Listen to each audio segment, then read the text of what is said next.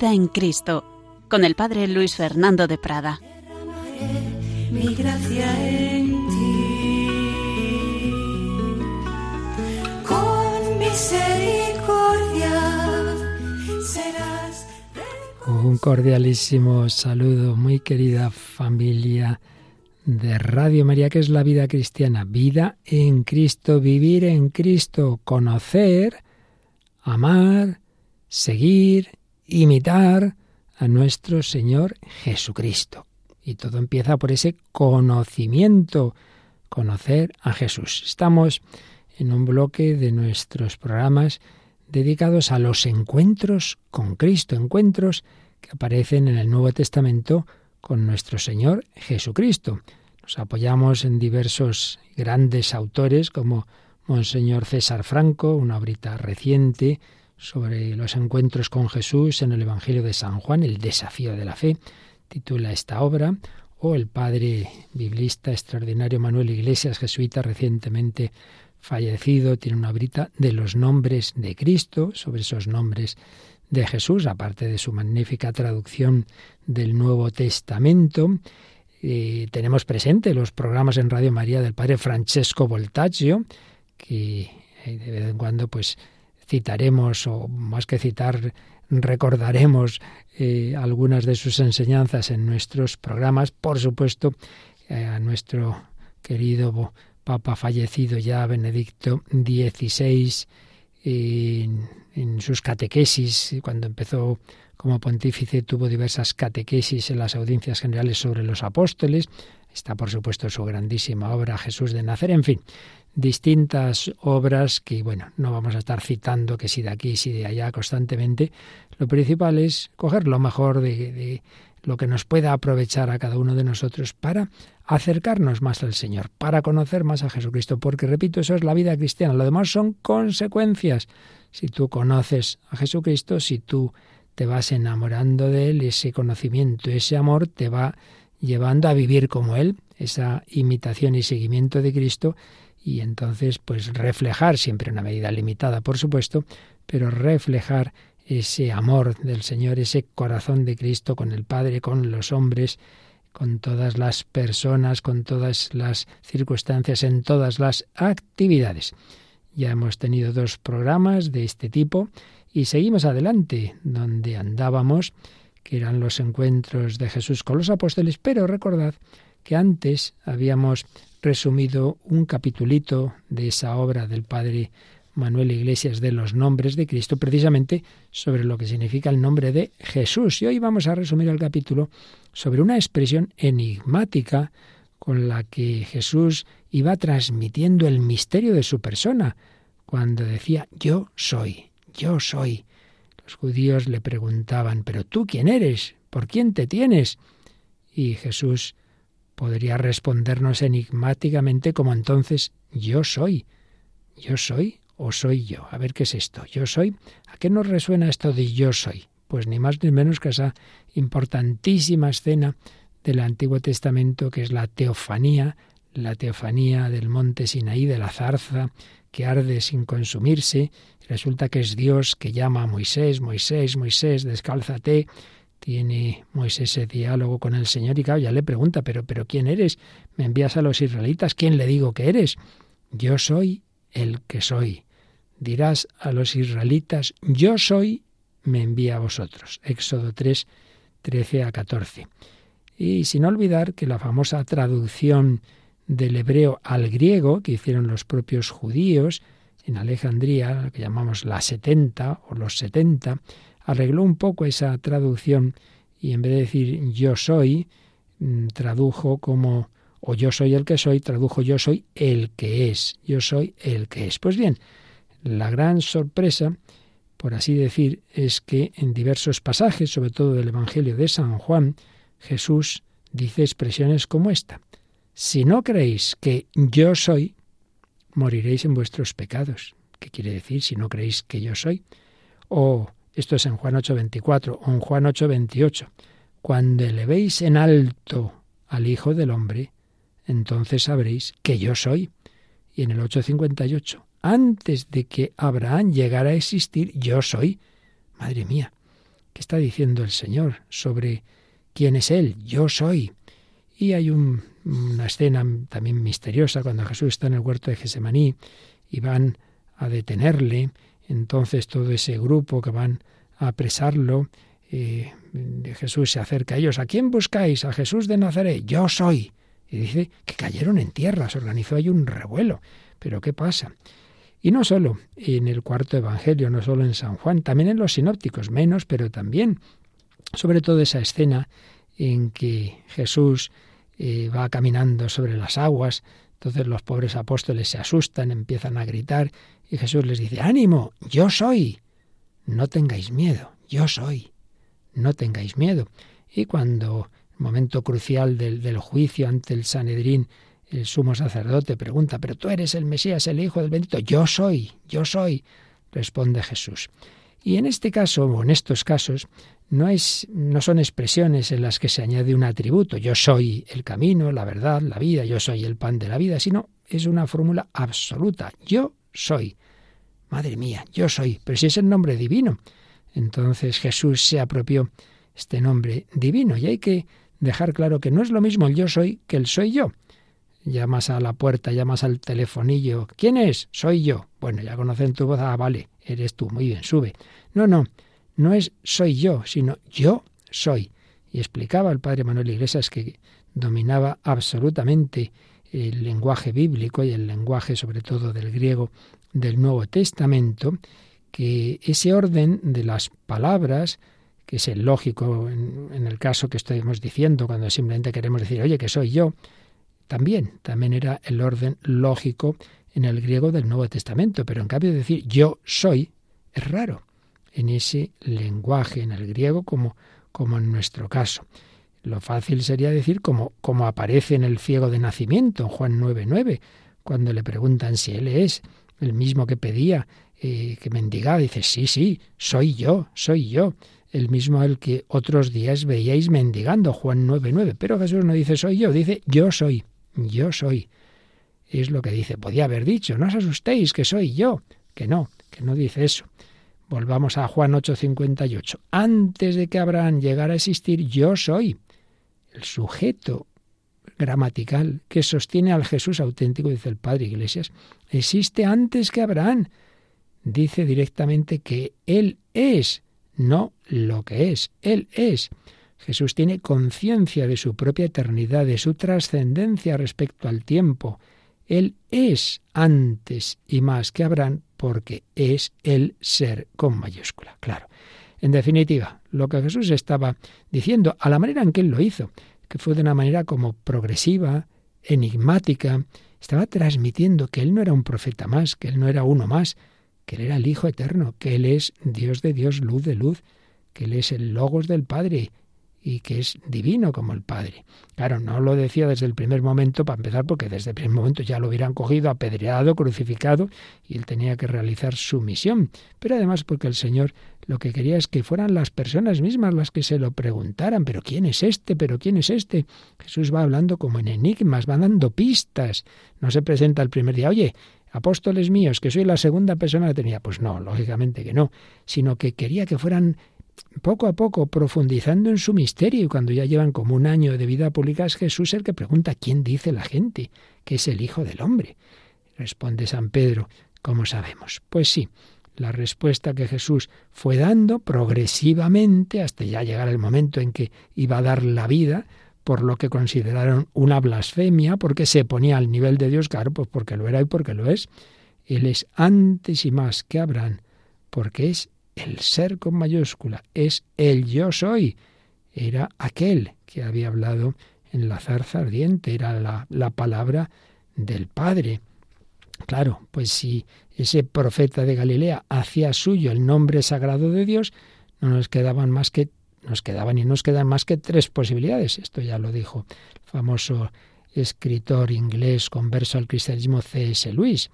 O estaba loco, y desde luego pues no, no aparece la figura de un loco en los evangelios, o era un mentiroso, pues tampoco aparece nada de eso, al revés. Sus propios adversarios reconocen a Jesús como veraz, enseña con franqueza el camino de Dios.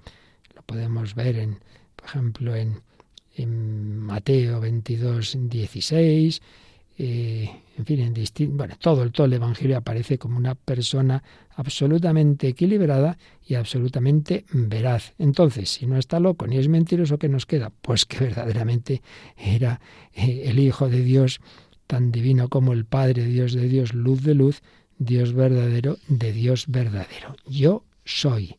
Dios es su ser, dirá siglos más tarde Santo Tomás de Aquino, es decir, existe por sí mismo la razón de su existencia está en sí mismo. Nosotros, en cambio, todas las criaturas, todo lo demás que no es Dios, existimos por Él, porque Él lo ha querido. Somos, en función de Él, somos imágenes imperfectas e incompletas del que es. La razón de mi existencia no está en mí mismo, está en otro. Yo existo porque alguien me ha dado el ser, mis padres, Dios, y ese por otro, y ese por otro, y ese por otro, hasta que llegas a alguien que existe por sí mismo, que es Dios. Todos los demás somos seres contingentes, podríamos no existir. No tenemos la razón de nuestro ser, repito, en nosotros mismos, no somos seres necesarios, eso solo lo es Dios nuestro Señor. Pues bien, ese Dios, ese Dios se ha revelado como familia, Padre, Hijo y Espíritu Santo, y el Hijo procede del Padre eternamente y tiene esa misma naturaleza divina, por eso Él también puede decir yo soy, yo soy el que soy, yo soy el que es. Y en definitiva es lo que nos dice el prólogo de San Juan. En el principio existía el verbo, y el verbo estaba junto a Dios, y el verbo era Dios. No hay contradicción, porque en el griego original se distingue con un artículo. El verbo estaba junto al Dios, al Padre, y el verbo era Dios, el Hijo, el logos que procede del Padre. Y también algunos piensan que la fórmula hebrea original indica no sólo el yo soy, sino también yo estoy aquí con vosotros. Y es que son cosas totalmente complementarias. El Hijo de María, el Hijo de Dios, el ser sin fronteras, de quien todo procede, que nos dice yo soy, nos dice también yo estoy siempre contigo, yo estaré con vosotros todos los días hasta el fin del mundo. Este nombre de Cristo nos habla pues de su eterna presencia y su eterna cercanía es el Emmanuel. ¿Y nosotros? Nosotros somos los que no somos. Creo que ya lo comentábamos, que así como Jesús se define en positivo, cuando en cambio envían a un grupo de judíos a preguntar a Juan el Bautista, ¿tú quién eres? Él comenzó respondiendo lo que no era. Yo no soy el Mesías, yo no soy Elías, yo no soy el profeta. Él mm, se definía en lo que no era. Jesús, en cambio, es el que es. Pues bien, estamos todos creados a imagen de Dios, pero no somos la imagen de Dios. Eso solo puede serlo el Hijo, como expresa la carta a los hebreos y la carta a los colosenses, si no me equivoco.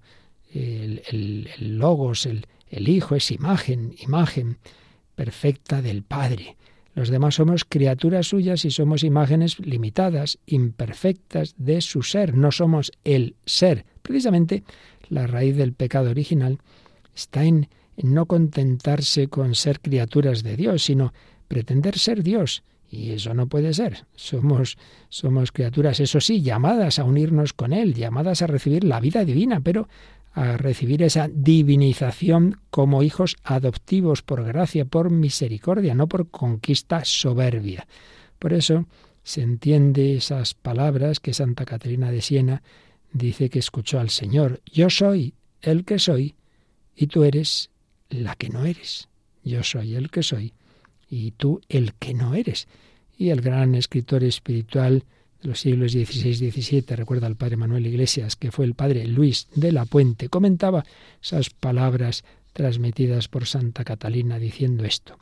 Saqué de esas palabras que si yo soy el que no soy, sumamente me conviene estar unido al que es, y que de esta unión al que es vendrán a mi alma todos los bienes, y todo aquello por lo cual ha de tener algún ser. Con esto crece el deseo de esta divina unión. Pues claro, si Dios es el que es y yo el que no soy, pues voy a unirme al que es y entonces recibiré todo el ser, todos los bienes, todo lo que necesito. Con esa humildad, yo no soy Dios, humildad, sencillez, esa humildad de la Virgen María que proclaman el Magnificat, esa pequeñez, esa bajeza, esa humildad de la esclava del Señor, es reconocer que por sí misma no es nada, todo lo tiene recibido del Señor. Proclama mi alma la grandeza suya, no, del Señor. Y aceptarla gozosamente es lo que hace María, aceptar su propia nada esencial ante Dios. María es humilde y así debemos ser nosotros. Por eso, ¿cómo empiezan los ejercicios espirituales de San Ignacio? El famoso principio y fundamento. El hombre es creado, es creado no se ha autohecho a sí mismo. El hombre es creado para alabar, hacer reverencia y servir a Dios nuestro Señor. El hombre no se da la existencia a sí mismo. Bueno, pues seamos, estemos muy contentos de todo ello, como dice el Salmo 20. Eh, otros confían en sus carros y su caballería. Nosotros somos fuertes en el nombre del Señor Dios nuestro. Y con alegría también lo que dice San Pablo, esos primeros capítulos de la primera carta a los Corintios, donde él ve cómo el Señor ha escogido la pobreza de este mundo. Lo que, según el mundo, no es, Dios lo eligió para anular a lo que es, a fin de que no se orgullezca ningún mortal ante Dios. Leamos esa primera a los Corintios capítulo 1, 28, 29 y un poquito en general todo ese capítulo. Ser criaturas de Dios no nos coloca lejos de Él. Al revés, por su amor, por su voluntad amorosa, el que es, el que existía desde el principio se ha hecho carne y sangre nuestra, ha bajado para que subamos de categoría, hasta sentarnos un día a la derecha del Padre, ahí, metidos en ese ascensor que es su corazón, hijos en el Hijo. ¡Qué maravilla! ¡Qué maravilla! Yo soy el que es y la nada de los que no somos, podemos unirnos, fundirnos en el abrazo de Dios con su criatura. Santa Teresa de Jesús lo decía poéticamente. Juntáis quien no tiene ser con el ser que no se acaba. Sin acabar, acabáis. Sin tener que amar, amáis. Engrandecéis nuestra nada. Engrandecéis nuestra nada. Qué maravilla. Pues vamos a mirar al Señor, al Hijo Eterno de Dios, que se ha hecho nuestro hermano, que se ha hecho hombre, que ha asumido cuerpo, sangre, alma, divinidad, que se ha hecho nuestro amigo. Sí, Dios, el que es, es mi amigo, tú eres mi amigo, Señor. Debíamos vivir siempre en este asombro, en esta alegría inmensa. El que es se ha hecho amigo de los que no somos para darnos participación de su vida divina.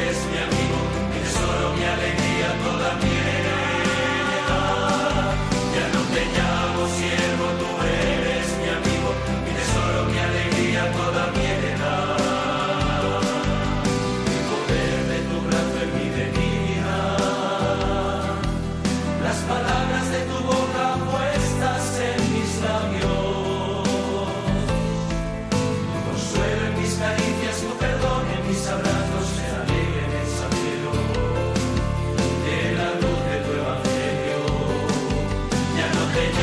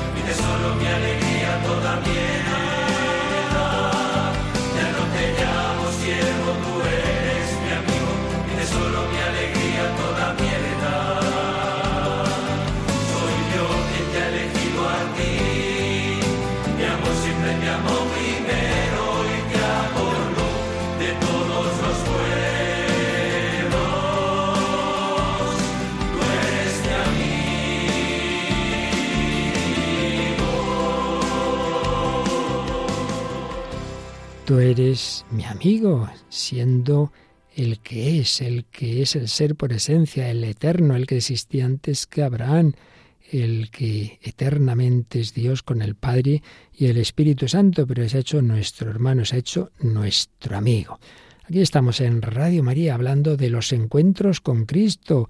La vida cristiana es conocer, amar, seguir a Jesucristo, encontrarnos con Él y desde ahí viene todo. Desde ahí viene lo que creemos, desde ahí viene la moral, desde ahí viene nuestra esperanza. Hemos resumido el capítulo en que el padre jesuita Manuel Iglesias hablaba de ese nombre misterioso de Cristo. Yo soy, yo soy el que soy. Había dicho ya en la zarza y Jesús va dejando caer progresivamente en su vida que Él es el que es, que Él es ese Dios hecho carne. Pero ese Dios hecho carne ha venido a la tierra de una manera discreta, humilde, sin parecer lo que realmente era. Es lo que San Pablo dice en ese famoso himno de la carta a los filipenses, como el Hijo Eterno de Dios no se aferró a su divinidad, sino que como que se despojó de ella, como que se humilló haciéndose uno cualquiera, como, como escondiendo quién era.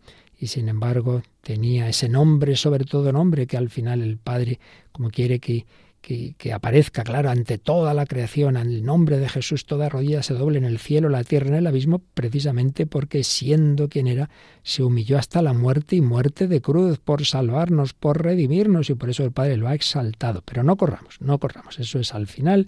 Pero ahora estábamos viendo esos encuentros con Jesús, cómo las distintas personas van encontrándose con Jesús. Obviamente el inicio está en esa encarnación en el seno de María, en, cómo pues lo ven por primera vez en Belén, María, José, los pastores, luego hablábamos de los magos, etcétera, pero damos un salto a la, vida pública, a los inicios de la vida pública.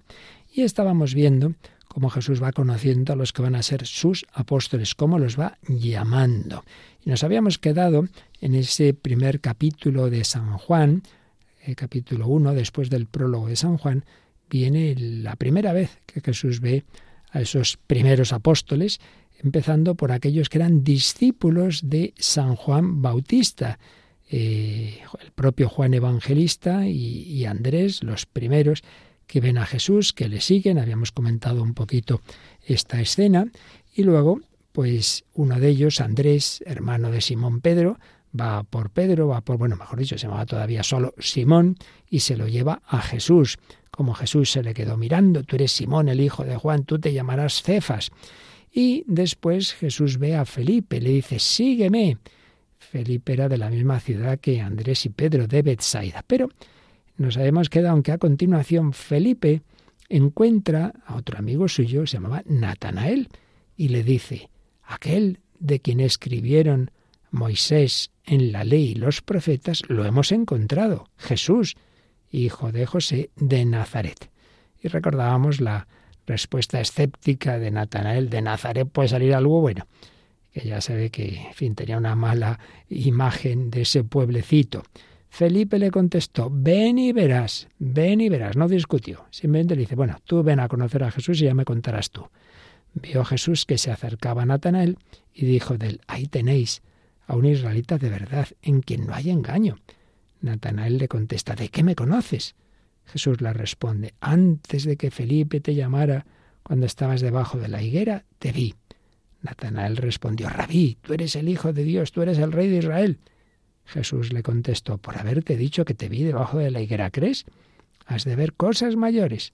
En verdad, en verdad os digo, veréis al cielo abierto y a los ángeles de Dios subir y bajar sobre el Hijo del Hombre. Estábamos comentando esta escena y vamos a añadir a lo que dijimos en el día pasado algo de lo que escribe eh, don César Franco, obispo y gran biblista, en esta obrita sobre encuentros con Jesús en el Evangelio de San Juan titulada El desafío de la fe. Eh, sobre esa palabra que le dice Felipe a Natanael, aquel de quien escribieron Moisés en la ley y los profetas. Lo hemos encontrado. Encontrar aquel que esperaban aquellos buenos israelitas que leían la escritura y que sabían que tenía que llegar ese gran mm, profeta, ese gran Mesías, aquel de quien escribieron Moisés en la ley y los profetas. Y démonos cuenta, señala César Franco, cómo precisamente en esa impresionante escena de la transfiguración aparece Moisés y Elías. Moisés, que menciona aquí Natanael, y Elías, el profeta más famoso de la historia de Israel. Jesús aparece hablando con Moisés y Elías. Y también en, en, la escena que cuenta San Lucas en el capítulo 24 del diálogo de Cristo resucitado con los discípulos de Moisés, nos dice que Jesús, que aún no sabían que era él, comenzando por Moisés y siguiendo por todos los profetas, les explicó lo que se refería a él en todas las escrituras. Por tanto, lo que Felipe le está diciendo a Natanael es que con Jesús ha llegado la clave para entender las escrituras y ese personaje del que hablaban y que anunciaban las escrituras está ahí, ese, el que viene de Nazaret, ese pueblo con el que tú te estás metiendo. Pero la respuesta de Felipe a esa reserva de Natanael, de Nazaret, pues sería algo bueno, no es entrar en discusión, sino decirle, ven y verás, ven y verás. Y es que aparece en el Evangelio de San Juan esa unión entre el ir y ver, el ver de la fe. Para llegar a la fe hay que ponerse en movimiento. Menos discusiones, menos estar sentadito ahí dando vueltas a las cosas, muévete un poco. Como se movieron los magos desde Oriente hasta conocer a Jesús. Y en cambio se quedaron quietecitos en el palacio de Herodes o donde estuvieran esos escribas que decían, sí, sí, el Mesías tiene que nacer en Belén, pero no se movieron. Ven y verás. Hay que buscar al Señor, hay que moverse hacia él. Pues Natanael le hace caso, va hacia Jesús, va hacia Jesús.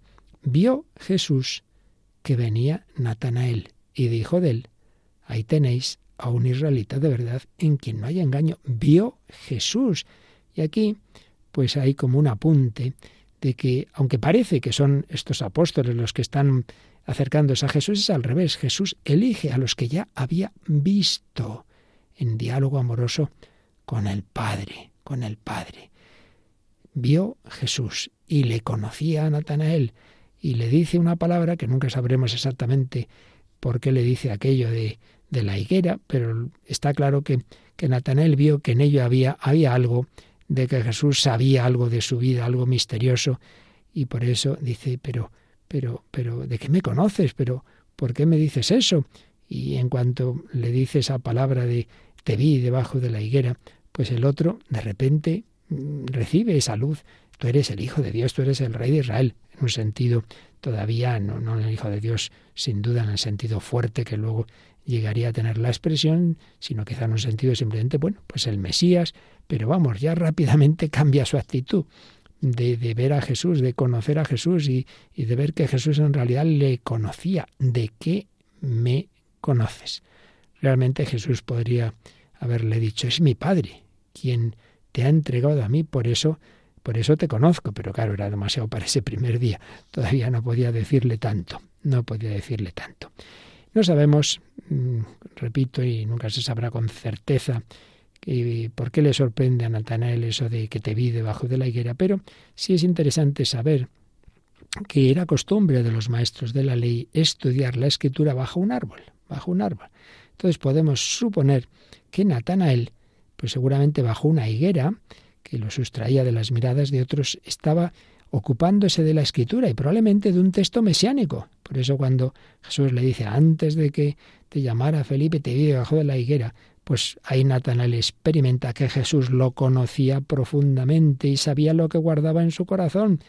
Y sin duda, escribe César Franco, este sentirse conocido y amado le movió a ser discípulo suyo, discípulo de Cristo. Qué maravilla. El Señor nos conoce, el Señor nos quiere, el Señor nos elige. Vamos nosotros a corresponderle a Él.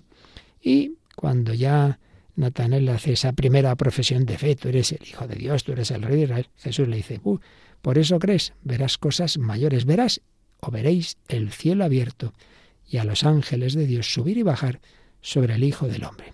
Hay aquí una evidente referencia al sueño de Jacob, aquel patriarca, Abraham, Isaac, Jacob, por tanto el nieto de Abraham, Jacob, al que Dios le cambiará el nombre en Israel, el padre de, de las tribus de Israel. Bueno, pues hay un sueño de Jacob en que él está el pobre pues pasándolo mal, está caminando muy cansado, se duerme eh, ahí en el suelo y, y, sueña que hay una escalinata apoyada en la tierra que con la cima tocaba el cielo y ángeles de Dios subían y bajaban sobre ella y el Señor estaba de pie junto a esa escala. Bueno, ¿qué quería decir esto? Siempre, en general, se ha interpretado simbólicamente como Jesús el que verdaderamente nos da ese acceso al cielo. ¿Cómo se comunican el cielo y la tierra? De arriba abajo, de abajo arriba. Pues en Jesús, Él es el verbo hecho carne, ha bajado del cielo a la tierra, pero a su vez nos da la posibilidad de subir con Él, de ascender con Él. Él es el ascensor. Él en su encarnación es el lugar definitivo de la manifestación de Dios, el puente, el pontífice, la escala entre el cielo y la tierra. Eh, sin embargo, don César Franco, sin negar esta, esta idea, por supuesto, de esa comunicación y de esa encarnación, ve algo más, ve que podemos interpretar, no voy a entrar ahora en los motivos técnicos, él se apoya como un grupo de exegetas eh, que han estudiado mucho el, el trasfondo arameo de los evangelios y piensa que hay un texto en arameo detrás y bueno, sin entrar en esa parte técnica, vamos a la conclusión que podría ser esta, que podría decir Jesús más o menos esto. Veréis en alto al Hijo del Hombre. Se estaría Jesús refiriendo al momento de su elevación en la cruz. Jesús estaría anunciando ya su muerte y explicando el significado de su realeza. Tú eres el rey de Israel, esa realeza que Natanael profesó sin entender y sin saber a qué se refería. Jesús estaría hablando de esa elevación en la cruz que San Juan en su Evangelio pues pone ya como glorificación eh, del propio Jesucristo. Recordemos que en la conversación con Nicodemo, que viene poco después en el Evangelio de San Juan, en el capítulo 3, Jesús dice, lo mismo que Moisés elevó la serpiente en el desierto, así tiene que ser elevado el Hijo del Hombre, para que todo el que cree en él tenga vida eterna esa muerte de Jesús elevado sobre la cruz como un estandarte de vida. Será el inicio de su glorificación. Cuando aquellos griegos en el capítulo 12 de San Juan dicen, queremos ver a Jesús, precisamente se lo dicen a Felipe, Felipe se lo dice a Andrés, van a Jesús y le, le indican que quieren conocerle unos paganos y Jesús también habla de, caer el grano de trigo en tierra y que entonces será cuando haya muerto, haya resucitado, cuando toda la humanidad pueda conocerle, pueda llegar a la fe, cuando yo sea elevado sobre la tierra, atraeré a todos hacia mí. Juan 12, 32. Atraer a los hombres hacia Jesús para que reciban la vida eterna es el fin que se propone mostrarnos precisamente el cuarto Evangelio, el Evangelio de San Juan. Por ello, esas palabras de Jesús a Natanael, pues pueden tener ese pleno significado. Es como una visión de Jesús en lo alto de la cruz, atrayendo hacia sí toda mirada. Y así es como podemos llegar, subir por esa escalera al cielo a través de la cruz de Cristo. La fe de los discípulos alcanzará su plena madurez y consistencia porque verán con sus propios ojos al Hijo del Hombre, dando vida eterna. Qué maravilla, ¿verdad? Pues vamos a quedarnos contemplando a ese Jesucristo, nuestra vida, la vida verdadera. Vamos a pedir tener ese deseo, ese deseo grande de conocerle, de amarle, de seguirle, de entrar en su corazón, para que así, pues también nosotros lleguemos a esa vida eterna y demos testimonio, seamos instrumento suyo para que todos los hombres le conozcan. Queremos ver a Jesús en el fondo. Toda la humanidad lo quiere, todo el mundo busca la verdad, la belleza, la eternidad, el amor, pero no saben que se llama Jesús. Jesús, pidamos ese deseo de conocerle, de amarle, de dar testimonio de él, de que todos los hombres conozcan a Cristo para alcanzar así la vida eterna.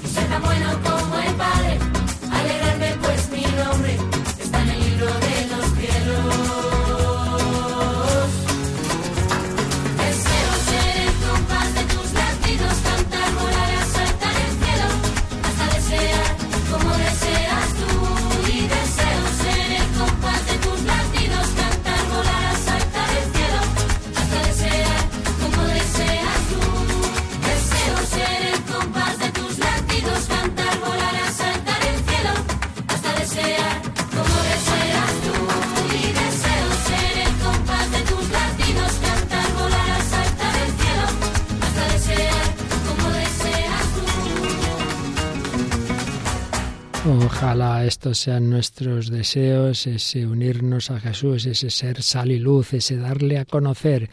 Bueno, todavía hablando de este encuentro de Jesús con Natanael, pero ahora vamos a Benedicto XVI a recoger algo de lo que dijo en algunas catequesis sobre los apóstoles, comentando esa respuesta escéptica de Natanael, de Nazaret puede salir algo bueno, decía Felipe no se rinde, replica con decisión, ven y lo verás. Con esta respuesta, escueta pero clara, Felipe muestra las características del auténtico testigo.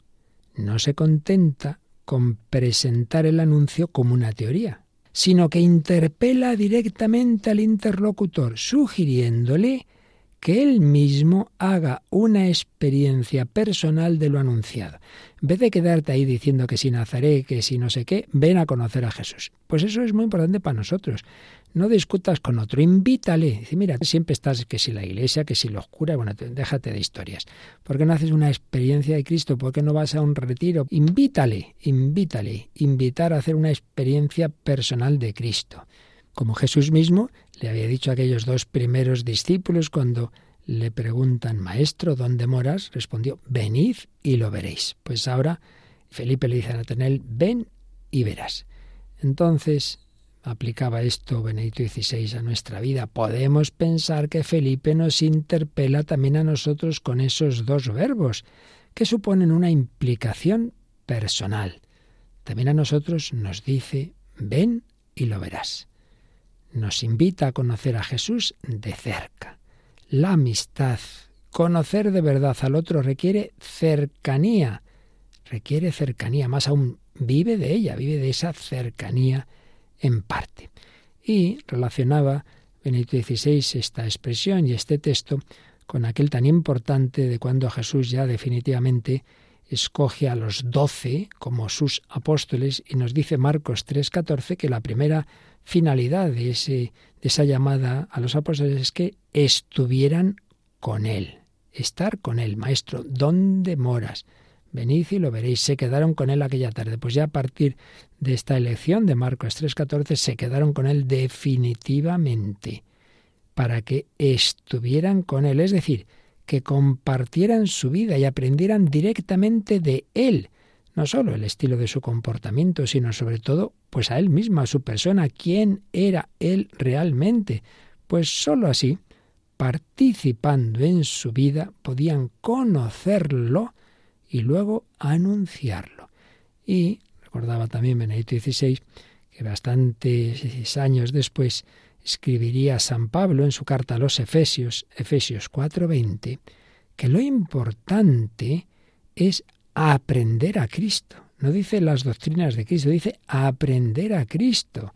Lo importante no es solo ni sobre todo escuchar sus enseñanzas, sus palabras, sino conocerlo a Él personalmente, es decir, su humanidad y divinidad, su misterio, su belleza.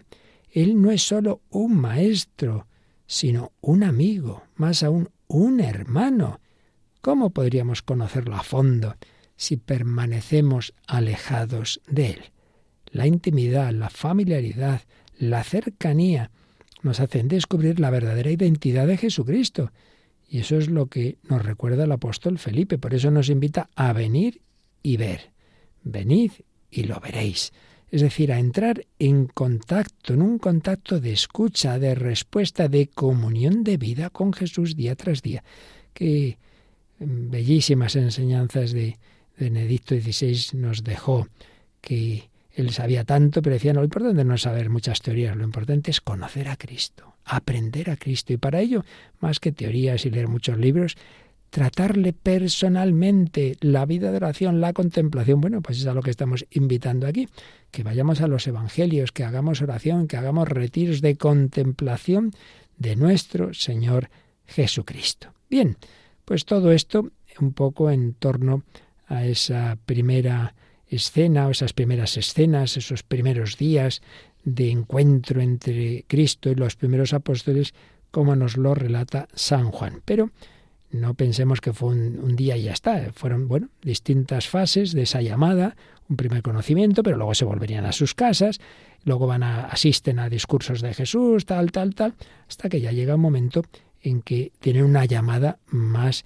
directa y, unos cuantos a vivir con Jesús y a estar con Jesús, como hemos oído en Marcos 3:14. Pero en ese proceso de distintos momentos de llamada hay una escena muy bonita, que es cuando Jesús camina por ese lago, o mar de Galilea, llamaba mar, pero un lago, lago de Tiberíades, y mm, de nuevo ve a aquellos hermanos que ya había conocido antes, que son Simón y Andrés, su hermano, y también luego a Santiago y Juan. Vamos a verlo en Mateo 4. Mateo 4, a partir del versículo 18, dice, paseando junto al mar de Galilea, vio dos hermanos, a Simón, llamado Pedro, y a Andrés, que estaban echando la red en el mar, pues eran pescadores. Y les dijo, Venid en pos de mí, y os haré pescadores de hombres. Inmediatamente dejaron las redes y los siguieron. Y pasando adelante vio otros dos hermanos, a Santiago, hijo de Zebedeo, y a Juan, su hermano, que estaban en la barca repasando las redes con Zebedeo su padre, y los llamó. Inmediatamente dejaron la barca y a su padre y lo siguieron. Y aquí podemos recordar algunas enseñanzas que hemos podido escuchar al padre Francesco Voltaggio, que precisamente vive ahí, junto al lago de Galilea, en Tierra Santa, enseñanzas que nos ha dado en sus programas en Radio María, Las Fuentes de la Fe en Tierra Santa.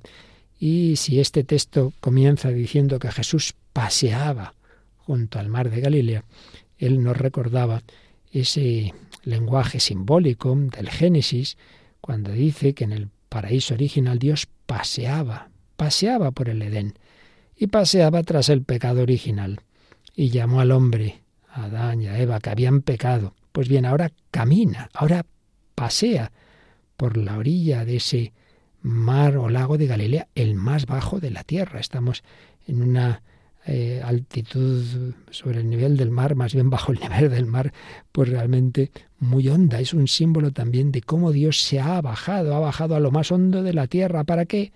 Para buscar al hombre, ese hombre que había caído en el pecado, para pescarlo de ese lago, es decir, del mar del pecado, para pescarlo y luego también para escoger pescadores de hombres que le ayuden a pescar a toda la humanidad y así poder transformar al hombre en un nuevo Adán. Adán Eva habían, se habían ido de las manos de Dios, habían salido de esa intimidad con Dios que representa el paraíso original y el Señor quiere invitarles a volver a otro paraíso, que es vivir con Él, que es vivir en Él y llegar así al cielo.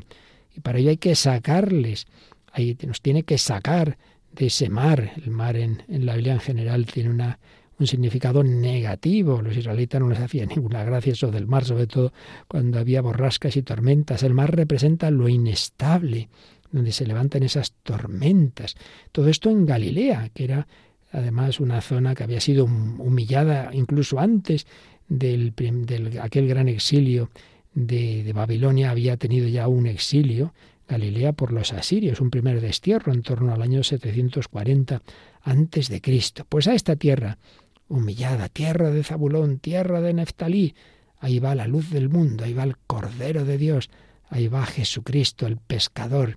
Llama, ya los había conocido antes, pero ahora un paso más en su llamada, a Simón, ese nombre que decíamos que significa el que escucha, y a Andrés, que significa varón, hombre, y a Santiago, y a Juan, cuatro, cuatro apóstoles, dos parejas de hermanos, número cuatro, significa la universalidad, porque son los cuatro puntos cardinales. El Señor, luego serán doce, cuatro por tres, todos son números simbólicos, porque a través de sus apóstoles el Señor quiere llegar al mundo entero, al mundo entero. Y añadamos, para terminar, en las catequesis de Benedicto XVI sobre los apóstoles, pues también dedicó una a Andrés, ese discípulo de Juan Bautista, que y ahí vemos que era un hombre que buscaba, que compartía la esperanza de Israel, que quería conocer más de cerca la palabra de Dios y por eso pues vio a ese gran profeta Juan Bautista, se fue con él y gracias a eso conoció a Jesús. Mirad, ese es el Cordero de Dios, quita el pecado del mundo. Tuvo esa tarde de intimidad con Cristo, luego ya empezó su apostolado diciéndole su hermano, hemos conocido, hemos encontrado al Mesías, Euraca, lo hemos encontrado. Lo condujo a Jesús. Y luego eh, aparece en tres momentos particulares en los Evangelios. La multiplicación de los panes en Galilea es Andrés el que le dice a Jesús que allí había un muchacho que tenía cinco panes de cebada y dos peces, muy poco para tanta gente. Y ahí Benedicto XVI subrayaba el realismo de Andrés. Era un hombre que se fijaba en las cosas. Luego hay un segundo momento, eh, ya hacia el final de la vida pública, cuando al salir de Jerusalén el maestro dijo que no quedaría piedra sobre piedra de esos muros. Y entonces Andrés, junto con Pedro, Santiago y Juan, le preguntó, Dinos cuándo sucederá eso. ¿Cuál será la señal de que todas estas cosas están para cumplirse. Y como respuesta a esta pregunta, Jesús pronuncia lo que llamamos el discurso escatológico. ¿Qué enseñanza deducía Benedicto XVI de esta intervención de Andrés? Que no debemos tener miedo de plantear preguntas a Jesús. Venga, pregúntale en la oración y pregúntale también a aquellos que, que, que se han formado bien en la doctrina de Cristo, pues tus dudas no te las quedes. Pero decía también Benedicto que debemos estar dispuestos a acoger las enseñanzas, a veces sorprendentes y difíciles, que Jesús nos da. Y un tercer momento en que aparece destacada la figura de Andrés, antes lo mencionábamos, es cuando aparecen esos griegos, esos paganos que han oído hablar de Jesús y entonces se lo dicen a Felipe, queremos ver a Jesús, Felipe se lo dice a Andrés, que por cierto son los dos apóstoles que tienen nombres griegos, Andrés y Felipe. Entonces se ve que hablarían bien el, griego, mejor que sus compañeros, hacen de intérpretes, de mediadores, y es cuando Jesús dice eso, de, que el grano de trigo tiene que caer en tierra para dar mucho fruto. Lo que viene a decir es, sí, sí, los griegos y todo el mundo van a poder llegarme a conocer. Pero no estoy hablando de una simple conversación ahora con estos que han venido aquí, a lo mejor un poco por curiosidad, sino que tengo que morir, tengo que subir a la cruz y tengo que resucitar para que todo el mundo pueda conocer a Dios a través de mí. Jesús profetiza esa iglesia de los paganos, esa iglesia del mundo como fruto de su Pascua. ¿Qué ocurrió después con San Andrés? Bueno, no aparece ya en los libros bíblicos, pero tradiciones muy antiguas nos dicen que precisamente fue heraldo y apóstol de Jesús para el mundo griego. Si Pedro, su hermano, llegó a Roma desde Jerusalén pasando por Antioquía, Andrés, en cambio, fue apóstol del mundo griego. De manera que los dos hermanos, cada uno por su lado, pero los dos dando testimonio de Cristo, testimonio martirial.